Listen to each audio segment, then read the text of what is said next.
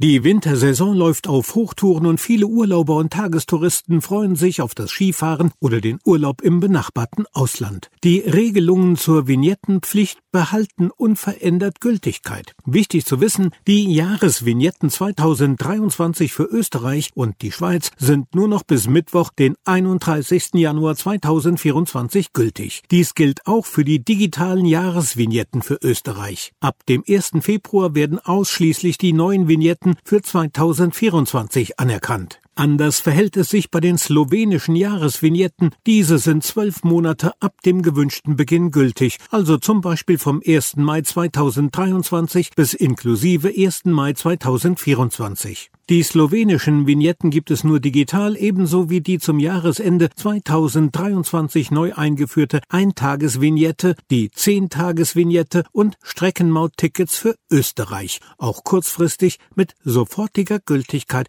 im ADAC-Mautportal. Wer keine gültige Vignette hat, muss mit hohen Geldbußen rechnen. Am teuersten wird es in Slowenien, wo bis zu 600 Euro fällig werden können. In Österreich kosten solche Mautvergehen mindestens 120 Euro, Manipulationen an der Vignette doppelt so viel. In der Schweiz sind 200 Franken zuzüglich zum Vignettenpreis zu zahlen. Die österreichischen Vignettenpreise wurden für 2024 nur zum Teil erhöht. Der Preis für die Pkw-Jahresvignette bleibt bei 96,40 Euro, für zwei Monate bei 28,90 Euro.